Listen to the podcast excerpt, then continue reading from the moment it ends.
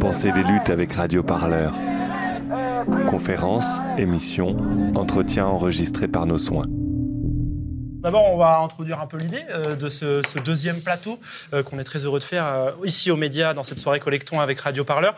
après deux mois de grève et dix journées nationales de mobilisation environ contre la réforme des retraites, de nombreux secteurs ont opté un peu pour leur propre calendrier d'action. On en parlera. Occupation de lieux, jet de robe d'avocats, perturbation de vœux des élus, des discours des ministres, actions visant les permanences des députés, le meeting aussi pour les élections municipales.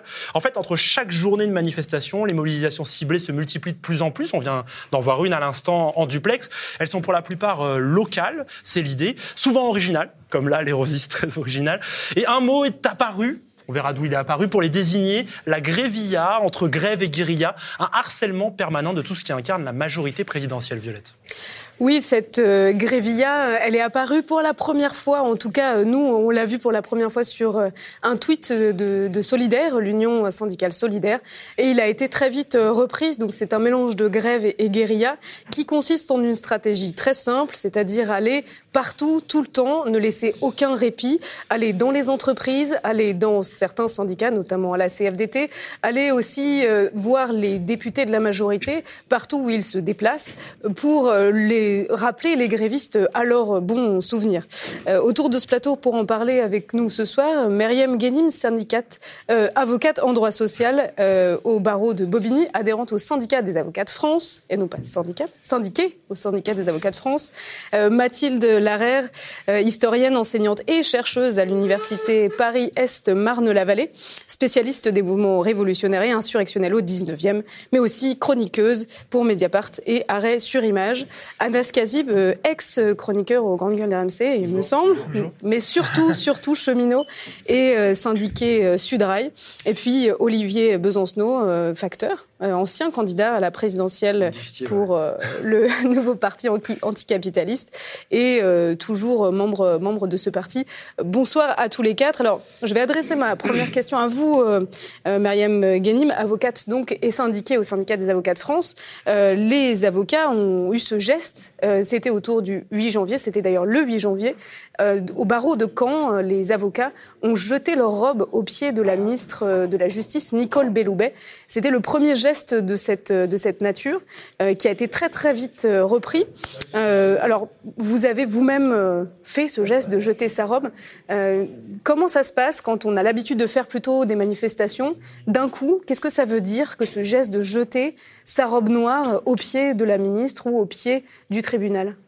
Alors, je crois que les confrères de camp avec qui on a échangé, hein, parce que c'est eux qui ont initié ce geste, hein, ils l'ont ressenti un peu comme un moment. Il y a un tel mépris de la part de cette ministre qui se déplace dans leur juridiction et qui refuse de s'adresser aux avocats, qui rencontre en gros le président du tribunal, le procureur, et qui refuse de parler aux avocats notre robe, c'est un peu notre étendard, c'est notre outil de travail symboliquement. Et donc, du fait de jeter euh, notre outil de travail devant elle, c'est de lui dire, bah, en fait, vous nous méprisez tellement qu'on en, on en arrive à un point où on est obligé de jeter notre outil de travail.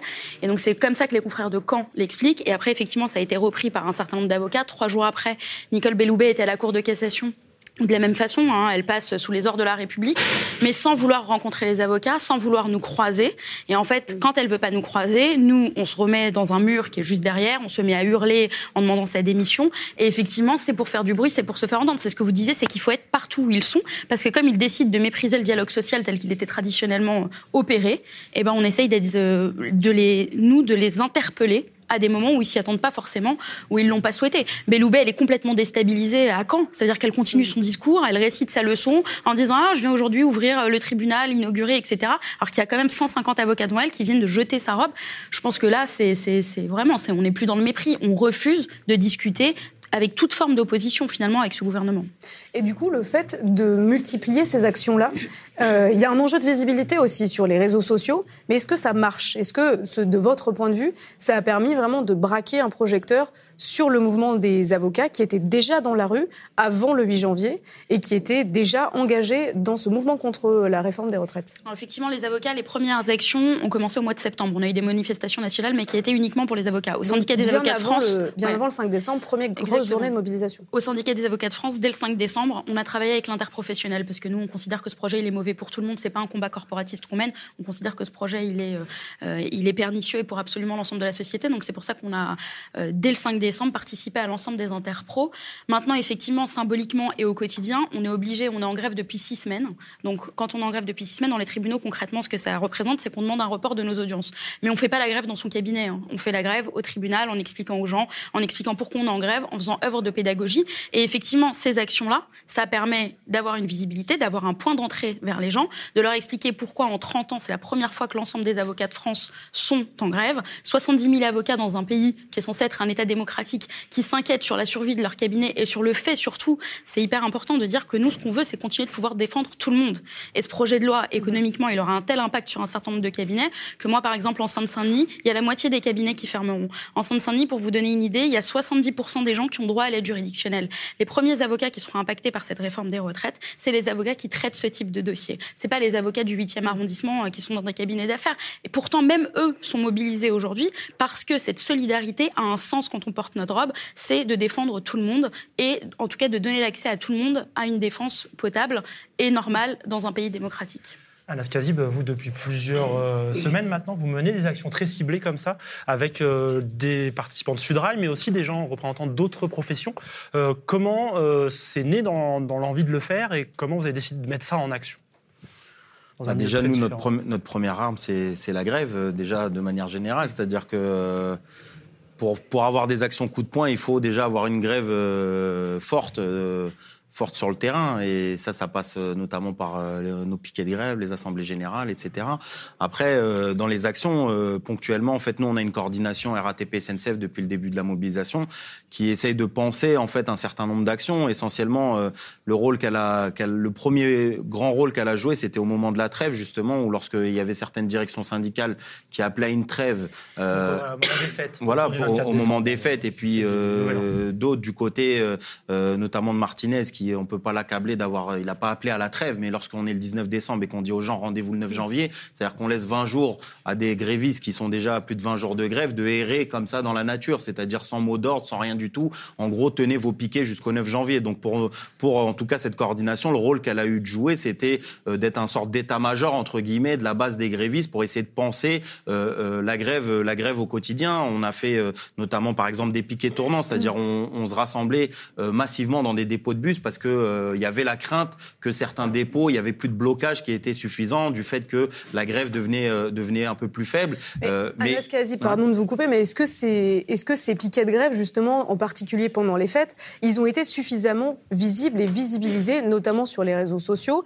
Il y a eu quelques reportages qui ont été faits. Mmh. Rendons hommage ici à BFM TV, mmh. qui a été sur le piquet de grève d'Anières mmh. et qui a fait plusieurs reportages sur place. Mais est-ce que, par ailleurs, les piquets de grève étaient suffisamment visibles sur les réseaux sociaux autant que les actions menées par, euh, par les avocats bah, après, oui, effectivement, ça, ça surprend toujours. Déjà, euh, on n'a pas l'habitude de voir les avocats être mobilisés. En plus de ça, de voir des avocats faire des mêlées avec la gendarmerie nationale dans les ça, tribunaux. c'était la Cour de cassation. C'est quelque chose de, c'est quelque chose de, et c'est normal, c'est inédit. Euh, un piquet, de voir un bras zéro euh, devant un dépôt, c'est pas quelque chose de, de, de, de, de très original. Les gens ont, ont l'habitude. Après, euh, structurellement, le fait de faire des, des, des, actions fortes, en fait, de mobiliser du monde dans des, dans des, dans des dépôts, ça a été important, et notamment la question de la répression où on a commencé à parler des piquets de grève, notamment lorsqu'on a commencé à voir la répression. Et de la répression, elle a été très intense sur les dépôts de bus, du 5 décembre jusqu'à euh, plus de 50 jours. Chaque journée, chaque matin, à 4 heures du matin, il y avait des dizaines et des dizaines de camions de CRS devant l'ensemble des dépôts de bus de, de, la RATP. Et ça, c'est quelque chose qui est important. C'est la première fois où on a vu euh, des, salariés de la RATP se faire réprimer, se manger des coups de matraque comme un camarade à, Pavillon-sous-Bois. Il il y a des camarades qui ont été en garde à vue, etc. Enfin, il y a énormément de choses qui se sont passées. Et derrière, après, oui, de temps en temps, on a su faire des actions coup de poing. On est parti devant le siège de, de la République en marche. On est parti euh, dans les locaux de la CFDT, qui a été euh, relayé aussi énormément dans, dans, sur, euh, sur les, les médias mainstream, mais également sur les réseaux sociaux, parce qu'il y avait une symbolique importante, en fait, pour nous à ce moment-là. nous, moi, il y a une phrase que je dis souvent, c'est que on n'a pas besoin de berger dans cette grève parce qu'il n'y a pas de moutons. et c'est une, et Laurent Berger, secrétaire Laurent Berger, qui est secrétaire de la CFDT. Pourquoi? Parce qu'à un moment donné, la CFDT CFDT à la RATP, elle pèse 4%. À la SNCF, elle fait 11,5%. Mais dans la réalité de la grève, la CFDT n'est pas présente. C'est-à-dire que pour nous, il était inconcevable qu'une grève qui est portée par une locomotive des transports publics, en fait, ça soit la CFDT qui négocie la régression sociale sur le dos des grévistes. Et pour nous, d'y aller. Ce qui a justifié l'action euh, qui a été menée justement au siège de la CFDT, dans lequel le hall a été, euh, envahi. Il y a eu des slogans. Il y a eu le hall qui a été envahi. on la est trahison de la CFDT. Euh, on a fait une, toute autre action qui avait rien à voir avec la réforme des retraites. C'était sur le cas d'Adama Sissé, par exemple. On est allé dans les locaux de Richebourg pour exiger l'embauche le, de, de Adama Sissé au moment où il y a eu toute la polémique, etc., dans les réseaux sociaux. On a été, on a interpellé un directeur qui nous a reçus pendant une heure, avec lequel euh, on négociait justement de pouvoir avoir une, une, une réunion, parce que justement, on, on, opposait systématiquement le cheminot, l'agent de la RATP, avec le travailleur du nettoyage précaire. Moi, déjà, personnellement, euh, j'ai lutté euh, aux côtés des travailleurs de Honnête. C'était une grève fin 2017 qui a duré 45 jours, 84 grévistes à 100%, avec lesquels nous, on était quotidiennement, chaque matin. exactement, sous-traitant de la SNCF. Donc moi, euh, t'imagines bien, quand j'entends quelqu'un me dire, ouais, qu'est-ce que vous, vous avez à faire du sort des, des, des salariés de la propreté, ça me, ça me, ça me rend dingue. Mais euh, symboliquement, nous, on est venu dire ce jour-là que nous, on a un amour fraternel, un, un, amour d'ouvrier, en fait, vis-à-vis de, de Adama Sissé, qu'on ne connaissait pas au demeurant. Savoir que lui-même, il a été convoqué en, en, en audience au, au, au commissariat mmh. du, euh, du 12e arrondissement pour demander, en fait, quel lien il avait avec l'action de la coordination RATP-SNCF. Il ne nous connaissait même pas et nous, on ne le connaissait pas. Mais symboliquement, on est venu dire on se bat pour la réforme des retraites, mais nous, on ne vous laissera pas euh, réprimer des salariés comme ça sous prétexte qu'on euh, on le voit sur une photo allongée. Olivier Besançon, je me tourne vers vous, ensuite on demandera à Mathilde Larère. Ces actions, elles s'organisent assez vite sur les réseaux sociaux, etc. Des fois, elles sont souvent auto-organisées. Comment vous les avez accueillies, effectivement, quand elles sont globalement apparues, après deux semaines de mouvement à peu près, de voir se multiplier des actions du quotidien comme ça, où plus un député LREM, plus un maire, plus autre pouvait faire ses vœux, pouvait se poser, etc mais ça, c'est le propre d'un mouvement qui est fort et qui est confronté à un mépris, euh, à un mur, c'est-à-dire où, simplement de la communication, on va vous expliquer ce que vous connaissez par cœur. Mais c'est pas nouveau. Hein. la première action à laquelle j'ai participé, c'était rentrer dans le siège de BlackRock. Je ne sais plus à quel moment euh, c'était pour là aussi euh, pointer du doigt symboliquement le cœur de ce mhm. projet de loi, qui est en réalité ni plus ni moins qu'une capitalisation qui dit pas son nom, mais, mais des actions dans les actions de grève c'est pas une question de visibilité, c'est une question de comment tu organises la grève et comment tu la fais durer, comment tu l'enracines, comment tu lui donnes de la visibilité, comment tu portes des coups, comment tu cherches à faire mal à ton adversaire. Mais c'est vieux comme la lutte de classe. Je veux dire, euh, il y en a eu en 95, il y en a eu en 68. Euh, pendant la Révolution russe, euh, il y avait les ouvrières de Saint-Pétersbourg. elles, prenaient les ouvriers, on les appelait les brouetteuses.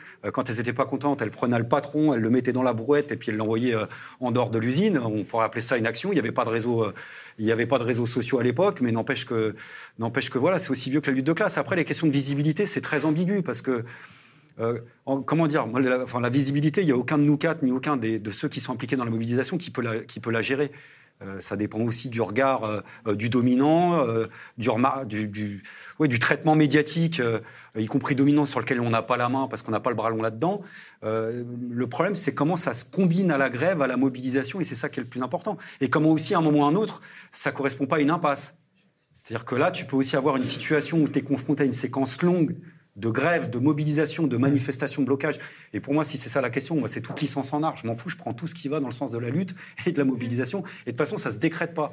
Ça se décrète pas. Euh, ça, c'est le propre d'une mobilisation. Les gens, ils, ils inventent d'eux-mêmes leur mobilisation collectivement et ça permet à la lutte et à ceux qui l'amènent de, de s'organiser. Mais par contre, euh, si on est parti, parce que là, on parle dans une séquence précise de la grève, c'est pour ça moi, je ne moi, je suis pas commentateur de la grève. Je veux dire, je, euh, peut-être demain, il y aura des ouvrages passionnants sur euh, les modalités d'action nouvelle, mais moi, je suis pas là-dedans. Hmm. Là, le problème, c'est que dans la séquence qu'on connaît, on va pas gagner que par la grève d'usure. Mais dans la séquence... que par une guerre d'usure ou par, excuse-moi, par des actions, on cherche à les, à les amoindrir. Ça, il, en, il en faut, hein, hmm. mais ça va pas suffire. Et dans la séquence qu'on connaît, Olivier Besancenot, justement, euh, il y a quelque chose qui euh, est assez absent, notamment pendant les, les vacances de Noël. Les, la grève a quasiment disparu euh, de, des reportages et de, des grandes matinales de radio et de télévision notamment, mais aussi des 20 heures. L'existence sur les réseaux sociaux, le fait qu'il y ait une démocratisation aussi, une appropriation de ces modes de, de lutte, puisqu'il n'y a pas que les avocats qui ont jeté leur outil de travail, il y a les cartographes de l'hygiène, il y a les soignants, il y a les enseignants, il y a l'opéra. Voilà, le, le l'opéra. magnifique. En fait, est-ce que ça, ça entretient aussi quelque chose d'un, Bien sûr, mais tout ça c'est bon parce que ça casse les codes et nous. Euh, n'importe quel. Enfin, nous, quand on a vu les avocats et les avocates jeter leur robe, évidemment que ça nous a tous fait kiffer parce qu'on disait, tiens, euh, tiens, voilà, il y, a des. Comment dire Il y a des gens, tu leur parles, il y a des écoutilles qui se ferment. C'est-à-dire, mmh. c'est d'entrée de jeu. Lui, euh, bon, lui, les, SNCF, c'est un âge, je le connais, c'est même pas la peine. Besançon, c'est une grande gueule anticapitaliste, ça sert à rien. Ceux de la RATP, on les connaît par cœur. Et, puis tout à coup, voilà, tu as un regard qui change parce que tu as le ballet de l'opéra. Là, dans le thème de ce qu'on essayait tous et toutes de mettre en avant, c'est-à-dire sur le thème de, de ce qu'il y avait profondément d'universel, qui était dans notre coin à tout, c'était celui de la mobilisation et qu'on se battait pas pour des régimes spéciaux et pour tous, ça, ça, ça pète les scores, mais c'était pas prévisible, y compris euh, ce que tu disais, l'action qui était, n'était pas préméditée, elle a eu cet impact-là parce que ça correspondait à quelque chose. Voilà, moi je voudrais insister aujourd'hui sur le fait parce que parce que tout ce qu'on a fait depuis le 5, on l'a pas fait pour rien. Et on se mobilise pour gagner. On se mobilise pour gagner. Moi, aujourd'hui, si je suis motivé, c'est pour gagner. C'est pas pour rentrer dans l'histoire en termes de, de, durée de grève et de modalités d'action nouvelles et d'actions euh, surprenantes. Tout ça, ça sera pour après. Et là, le problème, c'est que ça dépend de notre camp. On peut leur faire mal en face, mais si on prend la responsabilité, moi je pense qu'on, je termine vraiment là-dessus, mais on a un pouvoir qui est affaibli, beaucoup plus affaibli que ce qu'on veut bien croire. Tous les coups qu'on leur a portés leur font mal. On voit la crise politique que même autour euh, euh, de l'affaire récente, euh, en réalité, ça ça, ça, ça, traduit quelque chose de beaucoup plus profond. Et donc, c'est pas le moment, dans le camp du mouvement social, syndical, politique, des grévistes, de se dire qu'on va simplement faire une guerre d'usure plus des journées d'action syndicale euh, euh, saute-mouton et sans lendemain. Voilà. Là, il faut qu'on trouve ensemble une modalité qui permette de, de, remettre le nom dans le décor, parce que c'est le nombre d'abord et avant tout. Voilà, de la visibilité, c'est ça. Pour moi, de la visibilité aujourd'hui, c'est un million de personnes dans les rues de Paris qui est suivi par trois jours de grève générale. Ça, c'est de la visibilité. Alors, il n'y a pas de bouton magique, tout le monde me l'a dit depuis le départ. J'entends que ça. C'est vrai, même depuis 15, 20 ans, 30 ans, j'entends que ça. Mais euh, tu as des boutons pause, et puis, tu as des boutons accélérés. Et hmm. si le mouvement syndical et le mouvement ouvrier dans son ensemble pouvaient utiliser aussi souvent le bouton accéléré que le bouton pause, je pense qu'on aurait déjà plié le gouvernement depuis belle lurette, par exemple. On va parler de cette euh, importance de coordonner et manifestations et actions du quotidien et AG et grève générale. Euh, je voulais revenir rapidement, parce que Mathilde c'est des grands gestes quand vous parliez du fait que ça cassait les codes et que c'était pas complètement nouveau. Euh, vous êtes historienne, Mathilde Larère. De ce point de vue, c'est cette importance de casser les codes, etc., c'est clairement pas nous. En quoi ça a de l'importance pour vous pour alimenter un mouvement social? Non mais ouais, c'est pas nouveau du tout. En fait, ce qu'il y a, c'est que vous mélangez, euh, je pense, des, des, actions qui sont un peu de nature différente parce que. Vous trouvez? Ouais, je trouve. Pourquoi Parce que, en fait, il y en a qui relèvent de la fête. Mhm. Et ça, c'est normal. Enfin, c'est ce que dit Simone Veil euh, dans la grève de 36. La fête, c'est une joie. Le mouvement social, c'est une joie. Il y a un moment jubilatoire de fête parce que même si on n'a pas encore gagné, on a affaibli, on le sent. Et donc, il y a eu des moments de joie. Après, il y a ce qui va relever de ce qu'on va appeler le charivari. Ça, c'est une vieille tradition, le charivari. C'est même avant la lutte des classes puisque c'est mouvement populaire de façon générale. Et donc là, c'est tout ce qui est violence symbolique, parfois réelle d'ailleurs, contre les biens et les personnes, euh, contre l'opposant. Donc, c'est euh, au Black Rock, euh, euh, c'est on écrit sur les murs, c'est on saccage une, une permanence. Bon, ça, ça, ça, vient du charivari. Et ça a toujours été présent et c'est assez, efficace de fait euh, pour fragiliser. Après, il y a tout ce qui est euh, dans la, la, monstration des outils de travail, alors qu'on les jette ou qu'on les exerce, le ballet de l'opéra. Parce que dans tous ces cas-là, ce qui s'exprime, c'est la dignité du travailleur. C'est ces, ces, gestes, ces outils, ces vêtements, mais ce qui montre, c'est qu'il est travailleur et qu'il euh, est fier de ce travail. Et cette dignité qui est niée par les, par les réformes, par les discours, etc., elle s'affirme et elle s'affiche. Et ça aussi, c'est très ancien, quand les, les ouvriers manifestaient dans les rues de Paris en 1830, en 1848, ils avaient des bannières avec leurs outils de travail. Donc ça aussi, euh, on a toujours ça. Et puis après, on a tout un tas d'actions qui viennent en fait euh, du, du répertoire d'actions de ce qu'on appelle les mouvements post-industriels. Donc, euh, euh, ça commence avec ACT UP, les mouvements féministes, les mouvements climatiques, etc., et qui jouent de la société du spectacle, et qui en jouent d'autant plus actuellement que comme le gouvernement a abandonné quelque part la démocratie et qu'il ne fonctionne plus, lui, qu'à coup de com, eh ben, en face, on joue avec les mêmes armes et euh, on, on, joue avec les coups de com. D'autant que l'important, c'est de bailler, bah, gagner aussi la bataille de l'opinion. C'est pour d'abord parce que l'opinion, c'est elle qui va donner du fric aux caisses de grève, et, euh, et que donc c'est important, de, voilà, et que donc c'est important de la gagner. Et et ça, ça joue. Donc, bah, toutes ces actions, elles font penser à ce que pouvait faire Actop quand ils mettaient du sang partout dans les, euh, dans les labos euh, pharmaceutiques. Elles peuvent faire penser les laïnes et les daïnes, ça vient d'Actop aussi. les daïnes, euh, peut-être, faut expliquer. C'est quand on s'allonge, voilà, on mime la mort. dans le... On s'est tous allongés, on a écrit pourquoi est-ce qu'ils veulent enterrer l'université et la recherche. Bon, c'est pour mm. faire une image. Hein. C'est sûr qu'on n'était pas, on était juste notre petit département, c'était pas. Mais mm. voilà, on fabrique de l'image pour, pour, pour jouer le. le... Et, et, et ça aussi, c'est important. Mais ça existait aussi avant les réseaux sociaux Quand on pense par exemple les femmes qui, euh, le, c'est le 26 août 1970, elles vont à l'Arc de Triomphe avec euh, une gerbe sur laquelle il y a écrit à celle qui est plus inconnue que le soldat inconnu de point sa femme. Il y a eu trois photos de ce truc, n'empêche. C'était tout petit, elles étaient 15, mais voilà, on sait, c'est la naissance du MLF. Donc ça a toujours existé, c'est super important. Et effectivement, l'objectif, c'est on fait tout, tout, tout ce qu'on peut mais effectivement, on, ne lâche pas la pression, voire on l'augmente. Justement, Mathilde Herrère, je reviens sur ce que vous disiez sur la question de la dignité, euh, et ce que vous disiez aussi, Myriam, sur ce geste qui répond à un mépris euh, ressenti euh, d'une certaine surdité. On pense aussi aux grévistes de Radio France, qui, lors des vœux de leur présidente Sybille Veil, voilà, voilà, la chorale de Radio France s'est levée comme un seul homme ou femme, d'ailleurs, pour chanter par-dessus et couvrir la voix de la présidente qui restait tel, tel un soldat en scène. Il y a quand même quelque chose aussi d'une reconstruction de l'identité professionnelle ou de ce que c'est que de l'identité d'être dans un métier et de se faire attaquer et de répondre. Est-ce que ça, ça n'avait pas juste un peu disparu euh, sur ces 15-20 euh, dernières années? Parce que c'est aussi quelque chose qui revient beaucoup dans les manifestations, c'est mais il y a une culture politique qui est en train de renaître dans ce mouvement euh, social contre la réforme des retraites. Est-ce que vous, qui êtes historienne, vous voyez et vous ressentez ça aussi? Je ne pense pas que ça ait disparu. Simplement, euh, la dignité des travailleurs et des différents corps de métier, c'est sûr que c'est pas quelque chose qu'on voit sur les médias les plus dominants et c'est pas quelque chose qu'on entend dans le, langage politique euh, encore moins gouvernemental. Donc, euh, mais cela dit, ça a toujours été intensément vécu, exprimé et présenté par les différents corps de métier, par les travailleurs. Donc c'est plus une question de discours. C'est une question de discours. C'est que là, on le voit en fait, parce que parce que je pense que quel que soit le métier qu'on fait, avocat, cheminot, prof, il y, a, y, a, y, a une, y a une fierté, une dignité, un amour du métier, de ses objets, de ses gestes, etc. Que là, ça, soit par ces formes de dépôt ou alors de, bah, pour les, les, les, chanteuses, elles vont pas déposer leurs jambes, les danseuses, mais en tout cas, donc euh, elles, elles, elles, les utilisent. Elles l'ont fait, hein, puisqu'il y a eu aussi des, des, des fausses jambes accrochées sur des pancartes. Mais, voilà, ça, a été mais, mais ça, ça, elle est toujours là. Après, euh, franchement, pour avoir travaillé sur des photos de B68 et des photos de 1936, le terme dignité du travailleur, etc., c'est archi fréquent. Enfin, ce besoin, et qu'on relise le texte de Simone Veil en 1936, W, hein, pas, celle de l'IVG, euh, bah, la dignité du travailleur, elle est fondamentale dans le mouvement social. Parce qu'elle est fondamentale tout le temps, simplement là, on la regarde. Mm. Mais ça, c'est peut-être nouveau aussi un peu, que du coup, euh, on la regarde. Euh, je me tourne vers vous, euh, Anas Kazi, parce que sur la question justement de la dignité des travailleurs, les cheminots, sans, mauvais jeu, de mots, étaient quand même la locomotive de, ce mouvement. Et donc, on portait quand même ce mouvement de grève très, très fort. Est-ce que justement, à un moment donné, ces actions symboliques d'autres corps de métier, ça vous a permis juste de souffler un peu? Euh, parce que euh, dans le mouvement social, pour vous, euh, ça a été quand même compliqué. Il y a beaucoup de cheminots qui ont dû renoncer à pas mal de jours de grève, jusqu'à deux mois de, salaire notamment. Est-ce que justement de voir qu'il y a un peu un, relais, entre guillemets, pris par d'autres corps de métier, un peu sur les mêmes, enfin, sur les retraites, mais aussi sur la thématique de la dignité du travailleur, ça vous a permis de respirer un peu?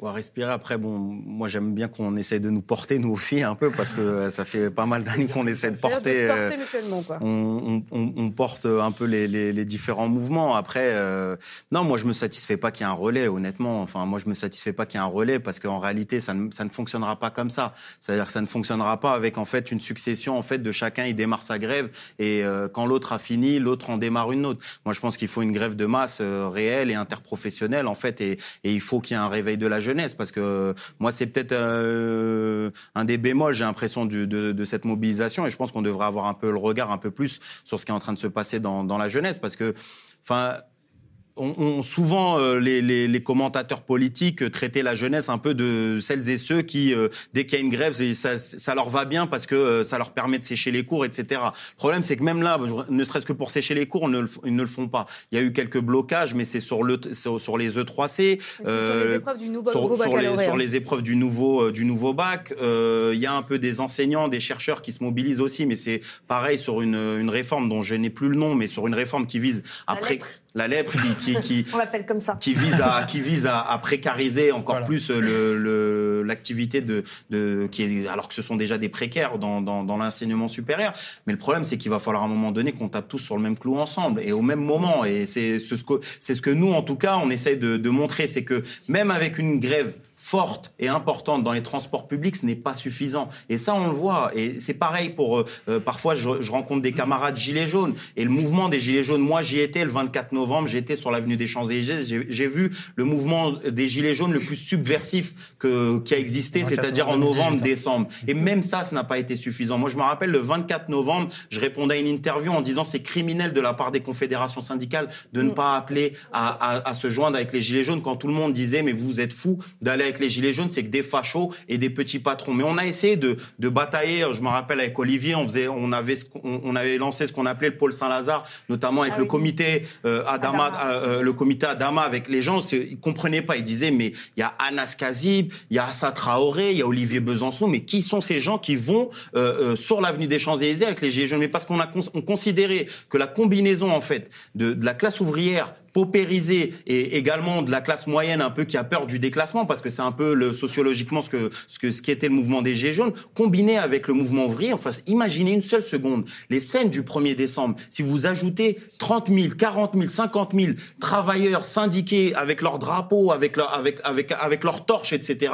sur l'avenue des Champs-Élysées, mais le mouvement n'a même pas la même, n'a même pas la même ampleur. Combiner le mouvement des Gilets jaunes avec la grève, le blocage structurel de l'économie perpétuellement, mais déjà quand on voit le niveau de tension et de crainte, moi je le rappelle souvent, de savoir que euh, euh, euh, Emmanuel Macron avait mis un hélicoptère le 8 décembre pour, pour, pour s'exfiltrer, que les renseignements généraux avaient trouvé des, des, des plans d'évacuation des égouts. Ils pensaient que les gilets jaunes allaient envahir l'Elysée de par les égouts. Ça montre le niveau en fait de peur qu'a eu la bourgeoisie à ce moment-là. Et si on l'avait combiné en plus avec une grève massive et forte, mais c'est un cocktail explosif. En tout cas, moi je pense que la combinaison, elle doit être celle-là. Elle doit être celle de 2016, de la jeunesse et des étudiants et des secteurs du privé. La combinaison avec le mouvement des Gilets jaunes et la combinaison avec aujourd'hui ceux qui se mobilisent, faut pas se mentir, ce sont les secteurs statutaires et, et de la fonction publique. Ce sont celles et ceux qui savent ce qu'ils ont le plus à perdre. Moi, je, moi, je perds plus qu'un salarié du privé. Donc moi, je pourrais pas euh, dire au gars qui est dans une petite boîte de cinq travailleurs dans le BTP de lui dire pourquoi t'as pas fait grève reconductible. C'est pas,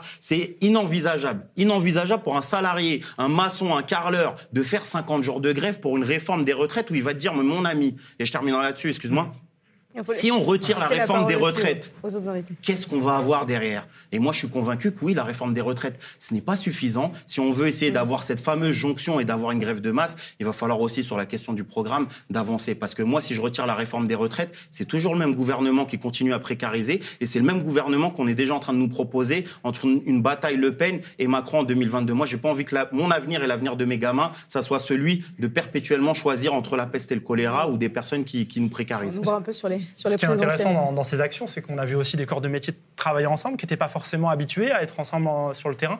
Euh, vous disiez que c'est important qu'on enfonce tous le même clou. On a quand même l'impression qu'on est en train d'enfoncer plein de clous différents, un peu chacun dans son couloir encore.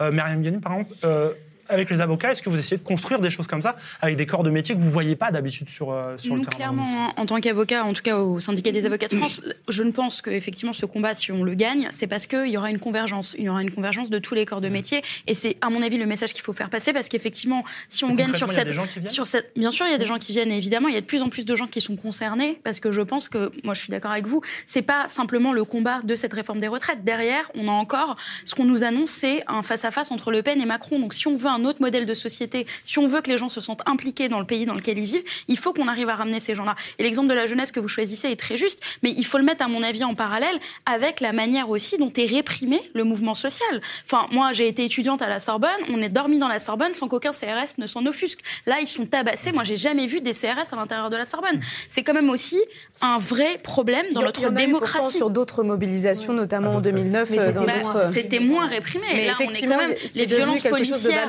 depuis deux ans et demi, c'est hallucinant ce qui se passe dans ce pays. La répression des manifestations, c'est absolument hallucinant. Et que nous, avocats, on s'en préoccupe et qu'on le mette en avant dans la lutte sur ce mouvement social, heureusement, notre travail, c'est de faire de la défense. Donc heureusement que les avocats se sentent concernés par également la répression. Ça serait scandaleux sinon. Et justement, est-ce que ces actions qui sont très ponctuelles, fait rapidement, souvent complètement pas déposées, c'est pas le concept de ces actions, ça permet un peu de contourner ces interdictions en cascade? On pense à la marche au flambeau à Lille le 23 janvier dernier, à des centres-villes interdits à Bordeaux dernièrement. En gros, depuis l'état d'urgence, hein, ça vient très très souvent. Ces actions, elles sont trop rapides pour être interdites, elles permettent d'agir quand même, malgré le fait que tout est verrouillé de plus en plus. Ouais, mais il n'y a pas de moyen de technique. euh, comment dire Il n'y a pas de moyen de technique de contourner. la- C'est c'est une stratégie politique. Euh, la stratégie politique, elle a été plantée dans le décor pour le mouvement des Gilets jaunes l'année dernière. Et, euh, je me souviens que pendant le mouvement, on se disait mais monde, qui c'est qui va vouloir redéposer des, des, des, des trajets de parcours? On était tous là à partir dans Paris. euh, on, voilà, on était. euh, il y a eu une stratégie complètement différente à ce moment-là. Et en effet, il y a des rendez-vous. euh, il y a des rendez-vous loupés. Il y a le rendez-vous loupé des Gilets jaunes et du mouvement ouvrier, du mouvement syndical, et notamment on parlait de la répression, mais ne serait-ce que du point de vue de la répression. Euh, 68, quand les confédérations syndicales appellent à la, à la grève générale, en tous les cas, une journée de grève générale, c'est euh, suite, euh, suite à, à l'évacuation de la Sorbonne. Et là, quand on violences. voit le niveau de répression qu'il y a eu sur le mouvement des Gilets jaunes début décembre, on était en droit d'attendre le, le minimum syndical sans mauvais jeu de mots, c'est-à-dire ce type d'appel qui n'a pas eu lieu. Mais mine de rien, le chemin de la convergence, des alliances, on l'appelle comme il veut, il, il- se fait, il se fait, bon an, mal an. Euh, entre, y compris là, on le voit. euh, alors, on le voit entre oui, le- en- dans des collectifs entre le mouvement des Gilets jaunes et puis des grévistes, ça c'est clair, sur des piquets de grève, y compris des, des figures du mouvement des Gilets jaunes qui sont venus sur des piquets de grève, sur des dépôts de bus. Et je pense que c'était inconcevable, même pour eux, il y a encore quelques mois, et vice-versa. Et vice-versa. Et puis, euh, et puis, je dirais, entre la- la- toute, toute la discussion sur la visibilité, les actions, et en réalité, c'est quelque chose de plus profond. Euh, là où vous avez raison, il y a quelque chose de nouveau, enfin de, de plus, de plus marquant cette fois-ci que les autres séquences. C'est un retour à la conscience de classe. Voilà, c'est un retour à la conscience de classe. La chanson, euh, la fameuse chanson euh, pour, pour l'honneur des travailleurs que tout le monde chante, c'est que tout le monde est en train de se rappeler à pas simplement à sa corporation, mais au fait d'être un exploité, un producteur, en vendant sa force de travail manuelle ou intellectuelle. Et c'est cette grande régression politique, idéologique qu'on subit euh, par le délitement des idées, des idées, des idéologies du mouvement ouvrier traditionnel depuis 20 ou 25 ans, qui est en train de se réinviter par le bas. Voilà. Et qui, euh, et qui doit percuter, euh, mais c'est un jeu de miroir. Ça percute des cheminots de la RATP, euh, comment, euh, des postiers, euh, de voir des avocats et le ballet de l'opéra, mais c'est vrai de l'autre côté. J'imagine que pour certaines professions, se dire que finalement, notre camp à nous, c'est peut-être finalement la même chose que les autres, sauf que vendre notre force, à la place de vendre notre force de, travail manuel, on fait que vendre notre force de travail intellectuel, mais qu'en réalité, on a plus de points communs avec un salarié de la RATP, un cheminot, qu'avec euh, finalement euh, euh, un quelconque bourgeois de cette société-là. Je pense que ça aussi, c'est des, plafonds de verre qui sont en train de sauter, du fait de l'action, de la mobilisation. Alors le problème, c'est que pour ça, pour que ça, ça porte sur le long terme, on vous allez dire, je je suis monomaniaque, mais on a besoin d'une victoire. On a besoin d'une C'est victoire. quoi une victoire? Mais une victoire, c'est c'est qu'on prenne ce projet de loi, on le foute à la poubelle. Franchement, je, moi, je raconte pas, je, je suis pas là pour pipoter. Il y a des fois, et puis je suis fier de l'avoir fait aussi. On a fait grève des fois pour des questions, je vais dire, morales. Pour dire ce que vous faites, vous le faites pas en notre nom et on se bat pour ça. Voilà. Et je vous regarde dans les yeux dominants autant que vous êtes en vous disant ce que vous faites, c'est pas en mon nom. Ça aussi, c'est un ressort de le. Mais sans conviction qu'on pouvait gagner. Là, je le dis, même au moment où je vous parle, on peut encore gagner. Mais à la condition de ne pas reprendre. Je veux dire, après action, blocage, stratégie des luttes, j'allais dire, toute licence en art, on discute de, de tout. Mais on peut se mettre d'accord sur ce qui ne marche pas. Depuis 2003, il y a quatre contre-réformes sur les retraites qui sont passées. On a utilisé la même stratégie. C'est planté dans le décor une journée d'action tous les mois, voire tous les deux mois, sans lendemain. Ça, ça ne marche. On peut se mettre juste d'accord sur l'idée que ça ne marche pas. Est-ce que ça, ça a des chances de marcher cette fois-ci? Puisque euh, Anas Kazib le disait tout à l'heure, euh, il faut des journées de mobilisation massive. Il y a quand même des journées de mobilisation interprofessionnelle qui ont rassemblé plus de monde dans les rues que sur les derniers mouvements sociaux sur les, sur les 20 dernières années. Euh, il y a des secteurs qui ne se sont jamais mis en grève. Je prendrai un exemple au hasard. Les douaniers, il y avait dans euh, certaines journées de mobilisation 40% de grévistes chez les douaniers. C'est du jamais vu. Euh, donc est-ce que ce, ce moment-là, en fait, il n'est pas déjà derrière nous, sauf que euh, face à cette mobilisation, il, a- il y a eu un mur et que euh, la grève, le blocage et les manifestations, en fait, aujourd'hui, c'est terminé. Ça ne fonctionne plus. Non, ça, par contre, franchement, honnêtement, alors là, euh, mais je vais, je vais même pas, je vais même pas gaspiller de la salive pour dire ça, parce que de toute façon, quand bien même les, les grèves, de la lutte de classe, elle existera. Ça, je me fais, oh, mais honnêtement, sans en faire de la gonflette. C'est-à-dire, même quand bien même là, on se fait bananer, on se fait plier. Je peux vous dire un truc, il y aura encore des grèves dans ce pays. Et ceux, et puis même les, les gens politisés du côté des classes possédantes, c'est les premiers à le savoir. D'ailleurs, il y a toujours des grèves aujourd'hui, même à Voilà. l'heure où on parle. Mais non, le seul truc, c'est, comment dire, plusieurs que- secteurs qui sont en non, grève. c'est que- voilà, par exemple, là, là, tout à l'heure à l'Assemblée, il y avait des égoutiers qui sont venus. On a discuté. Pareil, on parle de visibilité, mais si on donnait de la visibilité à ce que sont les égoutiers, ce qu'ils font aujourd'hui, euh, je veux dire, tu parles à tout le pays, tu leur expliques en 30 secondes pourquoi ce projet de loi, il faut en finir. Mais eux, par exemple, ils disent, voilà, on fait ça, comme j'avais entendu d'ailleurs sur des, un piquet de grève d'Enedis, en disant, mais faut bien dire aux mecs de la RATP, de la SNCF, ils n'ont pas fait tout ça pour rien. Et même si en effet, pour l'instant, on le fait à la queue leu la question qui est posée, c'est qu'on s'y remette ensemble. Et comme la lutte de classe, elle n'est pas prévisible, nous, personne n'a un schéma pour dire, voilà, euh, ça se passe comme ci, ça se passe comme ça. Mais moi, je pense que ça, cette idée, elle a fait son chemin. C'est les fameuses idées de, on va falloir qu'on y aille ensemble. Mais pour ça, faut un, petit détonateur qui soit organisé par les, les- les organisations, euh, les collectifs, les soutiens, pour dire que voilà, on plante dans le décor. Moi, c'est pour ça que je pense une manifestation nationale, elle aurait un sens si c'est pour replanter la possibilité de, de généraliser la grève. Dans ça, je voyais Myriam Ganim réagir à la question de Violette. Ça, Ah oui, moi ça, je pense que la grève, pour l'instant, on n'a rien inventé de mieux pour désorganiser un pays. Il faut être clair, quel que soit le domaine d'activité dans lequel on est, c'est clairement ça. Donc moi je ne pense pas que la grève, ça soit un moyen d'action qui soit derrière nous. Et au contraire, il faut qu'on multiplie les actions et qu'on les soutienne, parce que je ne vois pas comment on peut faire autrement. Pour l'instant, j'ai pas trouvé C'est mieux. surtout le retour de la grève. Bien sûr. Cette grève-là, elle- elle- cette grève-là, moi je le dis, c'est le retour de la classe ouvrière en fait avec sa méthodologie. Parce qu'il faut, je vous donne un exemple. La grève Perlet à la SNCF en 2018. La grève rappeler c'était, c'était euh, en, en gros, il y avait deux jours de grève, trois jours de boulot. Cette grève-là, elle a été vendue comment? Elle a été vendue dans le sens de dire les gens ne veulent plus faire de grève reconductible, il faut tenir et on essaie de tricoter comme on peut. Après, t'en avais même à cette époque-là, ils étaient même pour faire une grève de 59 minutes pour retirer la réforme ferroviaire. Tu vois ce que je veux dire? Parce que les gens comprenaient et disaient la grève, les gens n'en veulent plus. Mais aujourd'hui, quand tu arrives à montrer qu'il y a des secteurs pour, qui, pour lesquels il y a quasiment 10 ans sans mobilisation, notamment la RATP, qui sont capables, dès le premier retour, de pousser le curseur jusqu'à quasiment le 24, euh, le 24 janvier pour la plupart, c'est-à-dire plus de 55 jours de grève. Et C'est sans quel- perdre le soutien de l'opinion.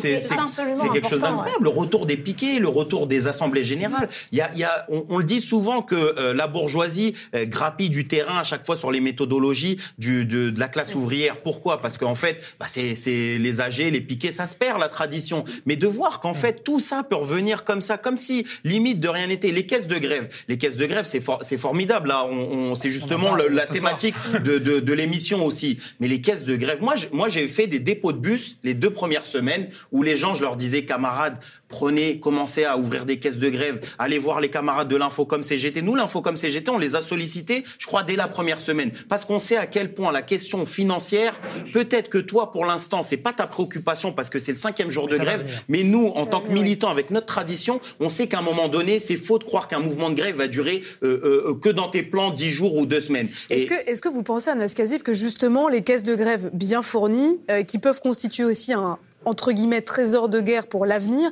ça peut rassurer aussi des secteurs qui n'ont jamais ou rarement fait grève et qui se disent mais moi je ne peux pas me permettre parce que j'ai mes enfants, mes traites à payer, etc.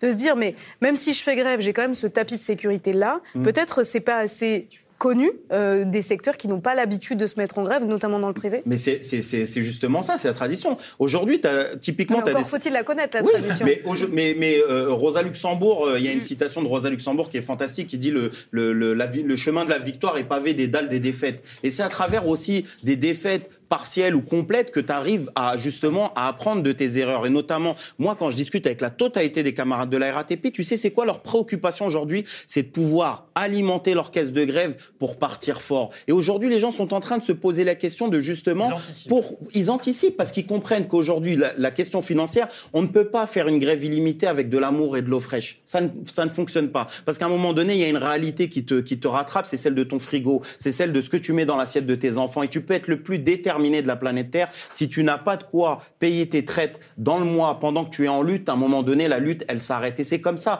Souvent, moi, j'entends les gens dire euh, euh, il faut souffler, les gens ils sont essoufflés. Personne n'est essoufflé. Les gens, ils sont obligés, ils sont contraints par la force financière de devoir reprendre le travail pour pouvoir repartir. Mais si tu leur donnes de l'argent tout de suite, les gens partent en grève. Ils ne s'arrêtent, ils ne s'arrêtent même pas. Et nous, on l'a dit plusieurs fois, notamment, on a interpellé les confédérations syndicales. Ne- L'une, la plus, l'une qui a une, un- une cagnotte la plus importante, la CFDT, elle revendique plus de 120 millions d'euros. Mais si la CFDT, elle se disait, ne serait-ce que je vous donne un chèque de 20 millions d'euros, mais ils pourraient eux-mêmes être à la pointe, à l'avant-garde du retrait de la réforme. Mais ils se contentent simplement de petites miettes, de petits trucs, et c'est quelque chose d'assez inconcevable. Moi, je dis souvent, si tu prends la CGT solidaire Force ouvrière, tu leur dis, ne serait-ce que donner 10 euros par adhésion. La CGT, elle revendique 700 000 adhérents, Force ouvrière 400 000. Mais tu pourrais déjà donner 11 millions ou 12 millions dès le début, dire les camarades, tenez votre, votre grève, tenez de l'argent. Et à un moment donné, quand tu vois qu'il y a uniquement la caisse la plus connue, au-delà des locales, celle de, des camarades de,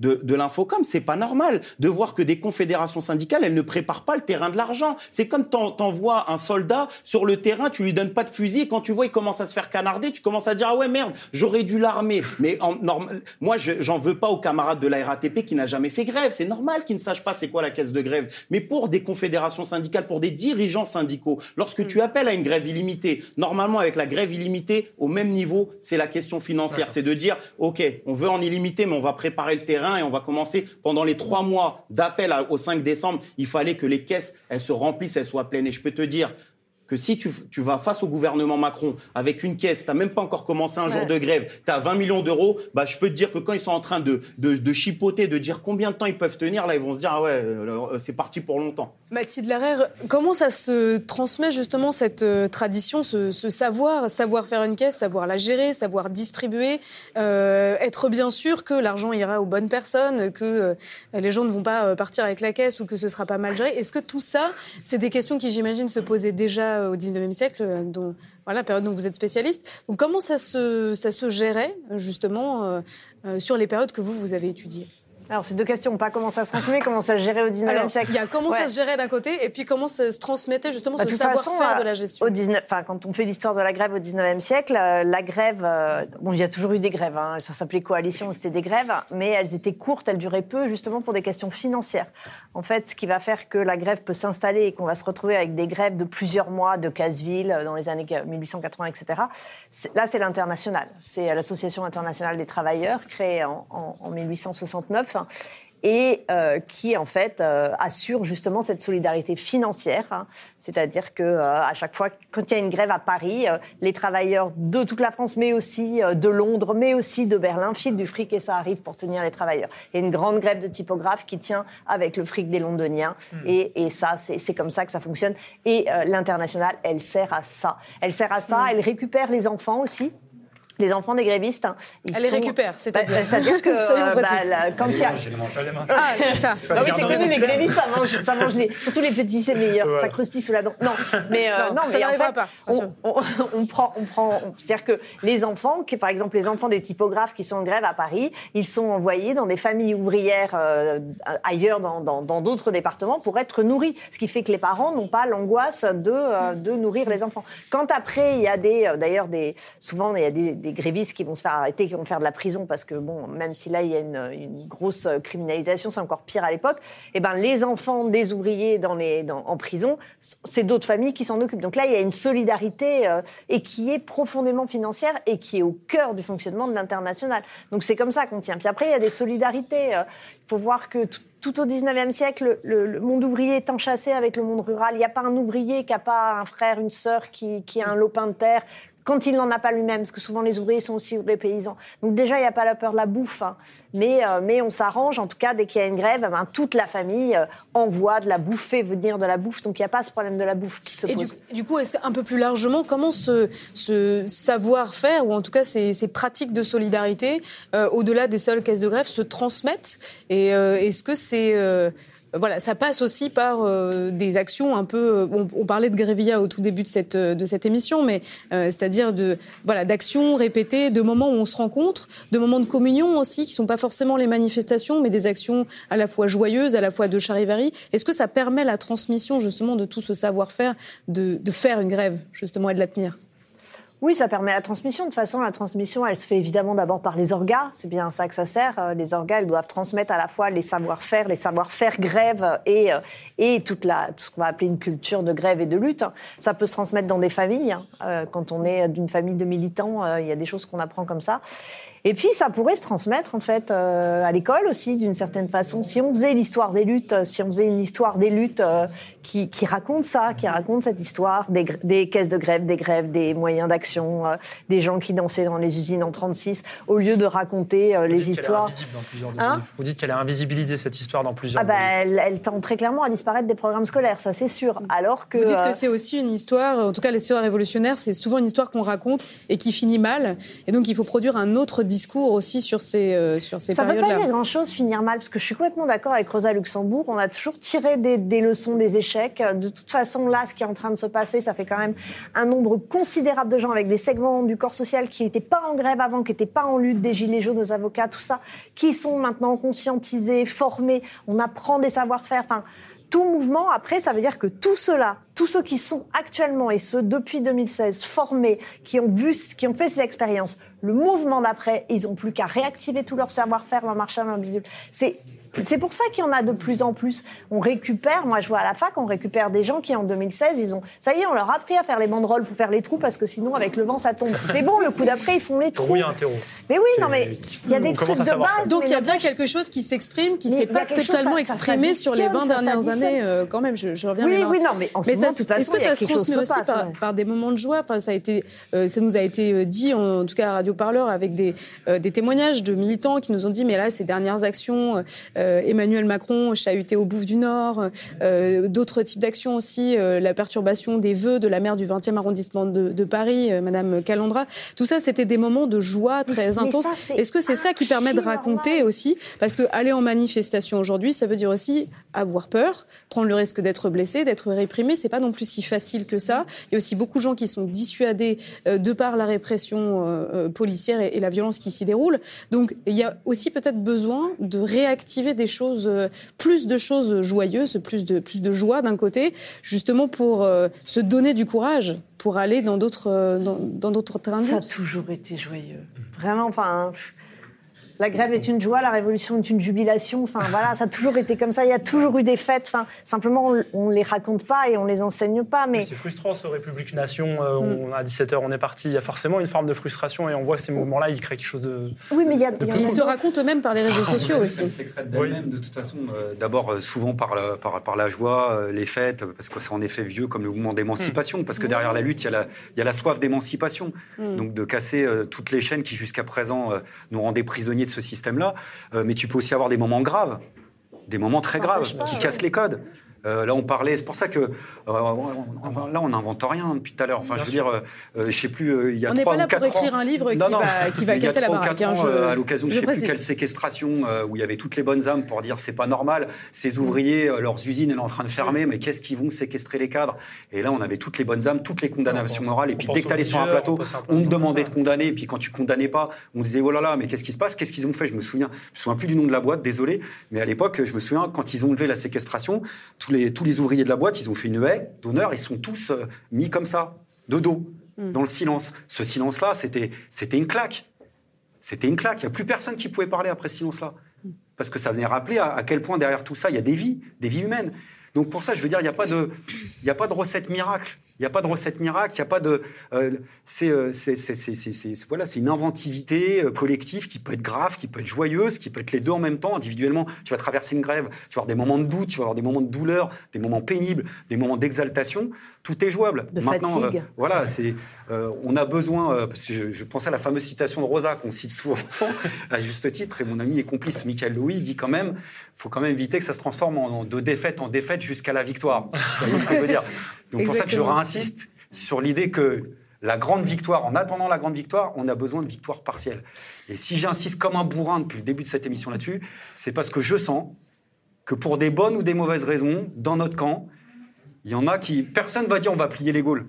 Personne va dire ça. On va dire, euh, bon, allez, euh, on, va, on, on va, on va remettre un petit peu plus loin. Et là, c'est pas le moment de, pas le moment de faire pause. Donc tous ceux qui nous regardent, donnez de l'argent parce que ça aussi, ça sera un signe envoyé à tout le monde, à toutes les organisations, en disant non, pour nous, c'est pas terminé. On veut les plier et on peut les plier. Donc ça, ça a un sens euh, au-delà du truc comptable, je veux dire. Ça a un sens euh, politique au bon sens du terme de le faire. Merci beaucoup, euh. Olivier Besancenot. Vous aurez donc le mot de, de la fin de ce plateau. Merci à Marianne Guénim, avocate, Mathilde Larère, historienne, Anas Kazib, euh, cheminot syndiqué Sudrail, Olivier Besancenot, euh, membre du NPA. Merci donc d'avoir été avec nous sur ce plateau en direct du Média pour cette soirée spéciale syndical collectons. Donc les dons seront reversés sur, sur une caisse. Donc vous avez un site internet. Euh, c'est pas trop exactement à quelle caisse sera versé, mais on vous dira tout évidemment. vous pouvez donc de côté de Radio Parleur retrouver tous nos reportages, nos enquêtes, nos émissions en, podcast sur radioparleur.net. et tout de suite, je vais laisser voilà, les, deux hommes qui nous ont pris en sandwich dans ce plateau reprendre le contrôle du plateau du média. à vous. J'avais l'impression que c'était super bien contrôlé. Moi. Il y avait des invités ah super, j'ai entendu des choses extraordinaires. Mais le contrôle est une chose qui se partage. On va les plier, on va rien lâcher, il faut rien lâcher. Ce que tu disais est très juste.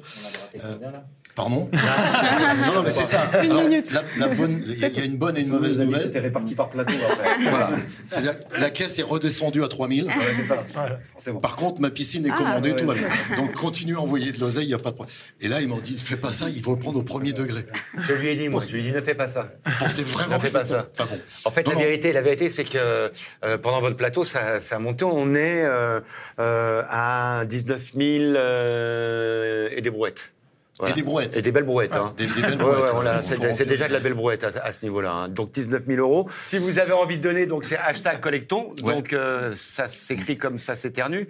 Donc K O, 2 L, E, C, et après ton, comme la pêche au thon. T-H-O-N. Voilà, hashtag voilà. collecton. En même temps, c'est écrit. Hein, et donc, si jamais ça bouchonne, si jamais ça, ça, ça, coince un petit peu, si euh, vous dites, euh, si le site, il vous dit non, non, mais pour l'instant, c'est qu'il a chaud. C'est-à-dire qu'on est tous tellement en train de donner. Voilà, ça fait un, espèce d'embouteillage. Donc, il faut y revenir un tout petit peu plus tard, si jamais c'est momentanément interrompu. Voilà, nous, ça nous fait marrer que ça a fait, ça ait fait péter le site parce que les gens donnent. Mais en fait, c'est pas drôle, quoi. On peut pas récupérer l'argent tout de suite. Euh, on sait aussi que ça s'arrête pas à la fin de l'émission, ça va durer longtemps, plusieurs jours, parce qu'on n'est pas à la télé. Ça s'arrête pas au bout de deux heures en fait. Ça, peut continuer sur les réseaux.